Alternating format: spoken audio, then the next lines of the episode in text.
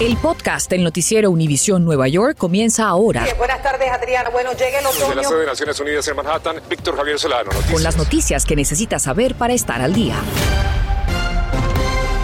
Arrestan a sospechoso de balear mortalmente a una cajera hispana en un restaurante de comida rápida en Manhattan. El alcalde Adams junto a la policía revelaron detalles de la investigación que condujo al arresto de Winston Glenn, de 30 años de edad. Según el jefe de detectives, la víctima, Crystal Byron Nieves, de 19 años, trató de cumplir con las demandas del pistolero antes de perder la vida. Nuestro Gary Merson, en vivo desde el cuartel número 25 en East Harlem, en donde fue trasladado el sospechoso, nos cuenta cuáles cargos son los que se le imputan. Adelante, Gary. Adriana, muy buenas tardes. Hace solo un par de horas que fue trasladado desde aquí ese hombre ante un juez para que confirme o modifique los cargos que se le imputan, precisamente como decías, por la muerte de Cristal Byron Nieves. Se trata de Winston Glynn, de 30 años, un hombre a quien le siguieron la pista tras el enlace de múltiples videos de toda la zona y los cargos son asesinato, dos cargos de robo, porque además del dinero que le quitó a la joven cajera, también a punta de pistola le quitó el celular al gerente de ese mismo restaurante. Y otros cargos como uso criminal de un arma de fuego y posesión criminal de un arma. Y son precisamente las armas. La preocupación de aquellos que están llamados a modificar las leyes locales o estatales y por eso conversamos con el presidente del Comité de Seguridad Pública del Consejo de la Ciudad de Nueva York, Fernando Cabrera. Escuchemos parte de sus palabras. Yo quiero que investiguen de dónde consiguió esa arma de fuego, que no paren la investigación. Esas son las demandas que tenemos que poner nosotros como comunidad, porque si no, esto va a seguir adelante y y no podemos llamar porque vamos a perder más hijos, más nietos, más abuelas en nuestra comunidad. Precisamente el arma calibre 9 milímetros todavía no está en posesión de las autoridades y sigue la búsqueda de esta arma. Estoy informando en vivo desde East Harlem. Gary Merson, retorno contigo, Adriana. Gary, mil gracias. Estaremos atentos a tu reportaje. Y la ciudad de Nueva York estudia la posibilidad del aprendizaje remoto debido al incremento de casos de COVID-19 en las escuelas. Mariela Salgado nos cuenta cuándo esto sucedería y cuál es el plan para estudiantes y maestros. Bueno, y estoy hablándoles así justamente con una computadora porque este sería muy pronto el ambiente que podrían tener muchos niños. Y es que Noticias Univisión 41 ha averiguado que en este momento el alcalde Adams y también el sindicato de maestros se reúnen para ver qué posibilidades hay de que esto se haga una realidad. Rosana nos dice que va a ser la primera en línea si se da la opción remota para que su Tomás aprenda en casa. Como los casos de Omicron y COVID siguen subiendo, especialmente en la escuela, es mejor que esté en la casa y está fuera de peligro. Pero quienes han luchado con protestas y manifestaciones en las que participó el propio alcalde Adams nos dicen que esto sería fatal. Para los niños que se quedan en su casa y aprenden remoto no aprenden igual y para los maestros que van a tener que probablemente o trabajar doble si tienen que hacer híbrido, ¿no? Si tienen que dar clases en persona y también clases remotas. El problema es que ahora, como tú bien decías, ha aumentado la incidencia y el propio alcalde que quiere que las escuelas estén abiertas ha reconocido justamente hoy de que hay un número grandísimo de padres que por alguna razón u otra no están mandando a los niños a la escuela.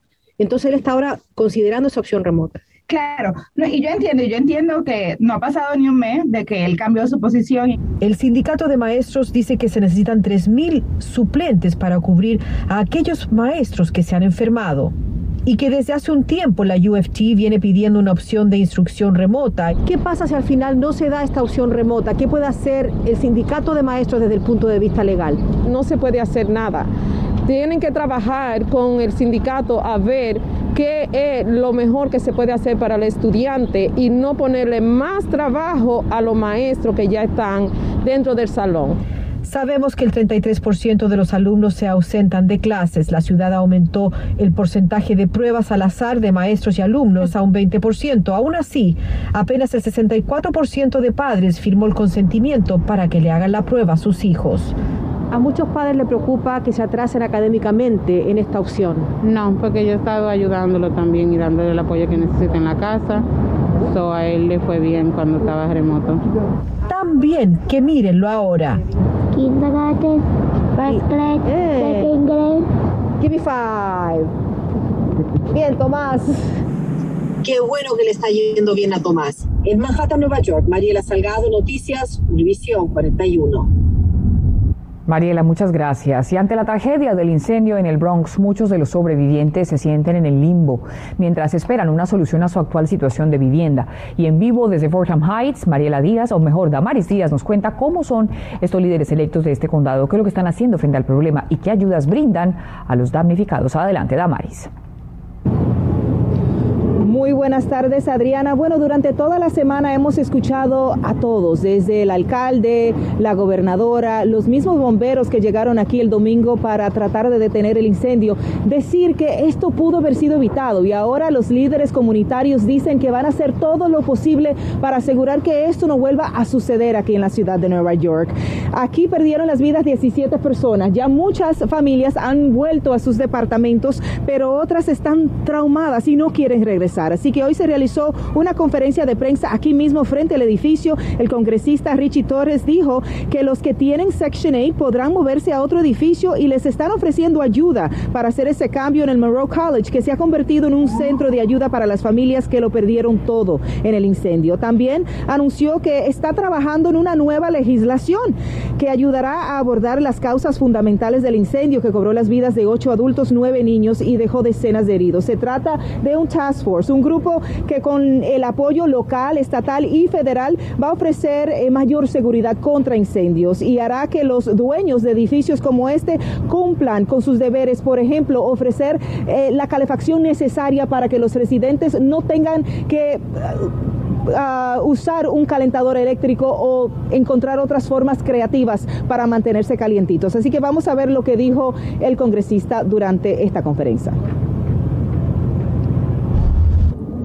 Lucharemos para aprobar estas propuestas con el fin de salvar vidas. No podemos permitir que la historia se repita. Durante la conferencia también hablamos con otros líderes y le preguntamos qué va a pasar con las personas que todavía se encuentran en hoteles y no quieren regresar aquí a sus departamentos. Regreso con ustedes en el estudio. Estás escuchando el podcast del noticiero Univisión Nueva York. La moratoria de desalojos del estado de Nueva York llega a su fin mañana sábado y son muchos los inquilinos que podrían perder el techo que los cobija. Según las cifras estatales, hasta el 10 de enero el programa de alivio de alquiler, conocido como ERAP o ERAP, recibió más de 291 mil solicitudes y de las cuales poco más de 100 mil han recibido pago. Y con esto ya repartieron los más de 2 mil millones de dólares disponibles. Y mientras se espera que lleguen más fondos federales, legisladores, activistas e inquilinos marcharon hoy pidiendo la aprobación del proyecto de ley Good Cause Eviction. ¡Los inquilinos unidos!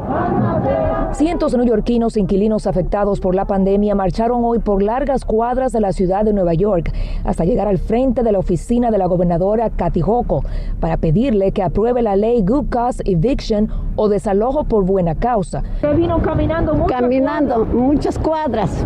¿Por qué? Porque debemos de la renta y mi hijo también. Y aunque esta legislación no es para quienes tengan renta atrasada, sí brinda una mayor protección a largo plazo para los inquilinos.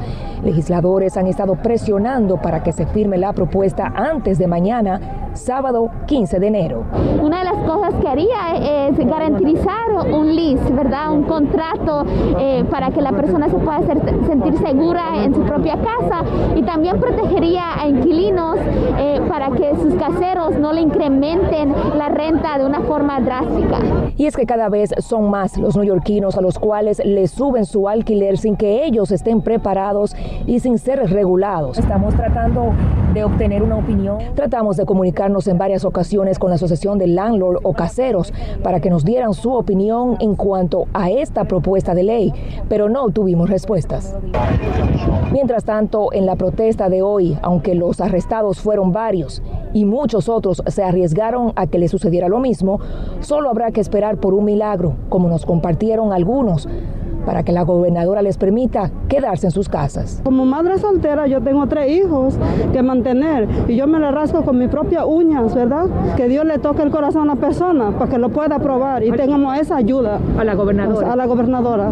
¿Y a dónde se va usted si la saca? A la calle. Desde Manhattan, soy Isabel Peralta Hill, Noticias Univisión 41.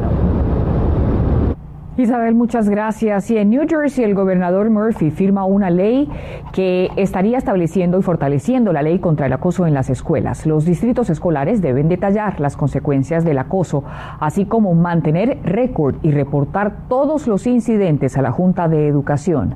Además, aumentar las penalidades si los padres o cuidadores legales de un menor de 16 años no participan en cursos contra el bullying, que antes pues eh, iban de 25 a 100 dólares y ahora son de 100 a 500. Esta noche en Solo a las 11 tenemos una entrevista con un psicólogo que nos explica qué hacer si nuestros hijos son acosadores o acosados. Bueno, y seguimos en New Jersey, donde reducen el tiempo de cuarentena para los estudiantes contagiados del COVID-19. Estudiantes positivos o que estén expuestos a un infectado deberán permanecer en casa al menos cinco días. Al sexto día podrán regresar en caso de no presentar síntomas. Sin embargo, los adultos y niños de 5 a 17 años completamente vacunados y asintomáticos no necesitan aislarse luego de haber tenido contacto con algún infectado. Después de que la Corte Suprema bloqueara el mandato de vacunación impuesto por el gobierno Biden para empleados de negocios, muchos se preguntan qué tanto esto puede afectar en Nueva York esta decisión. Conversamos con la abogada Claudia Bernal, quien nos aclara las dudas. Bueno, abogada, gracias por estar con nosotros. En la práctica, ¿puede esta decisión de la Corte Suprema cambiar las reglas que hay en Nueva York? Eh, tal vez no cambiarlas de una manera radical, pero sí influir muchísimo en cualquier acción que se intente localmente para revertir los mandatos que el Estado y la ciudad de Nueva York han impuesto acerca de la obligación de o vacunarse o tomar este, las, pruebas contra la pandemia. ¿no? Lo que sucede es las reglas de, en, el Estado de Nueva York, como sabemos, son muchísimo más estrictas de, lo que, de aquello que se ha impuesto a nivel federal y esto se entiende por el número gigantesco de casos que se está viendo actualmente. Y lo que entra a jugar aquí es un principio universal que dice que la protección y el bienestar de la mayoría de la población siempre va a prevalecer sobre el interés de una minoría. Entonces, en términos prácticos, en lo que a Nueva York respecta, ¿qué pasa con ese mandato de vacunación para negocios? Sigue estando vigente porque esto ha sido, eh, estos mandatos de vacunación son locales, son estatales, son reglas que se han impuesto al Estado de Nueva York. La demanda de la Corte que ha llegado hasta la Corte Suprema ha sido elevada a nivel federal. Por eso digo, puede influir tal vez en decisiones que un juez local pueda tomar cuando se presenten, si es que se presentan nuevamente demandas para impugnar este tipo de medidas. Pero las cosas como están permanecen. Y para finalizar, entonces, ¿esa acción legal la podríamos ver a un futuro próximo? Sí, sí puede ser no un, de observancia obligatoria, pero como digo, si la Corte Suprema ha dicho que el mandato se retira, la Corte de Nueva York puede también fallar en concordancia con la sentencia de la Corte Suprema. Abogada, muchísimas gracias por estar con Univisión. Gracias, Adriana. Un fuerte abrazo. Gracias por escuchar el podcast del noticiero Univisión Nueva York.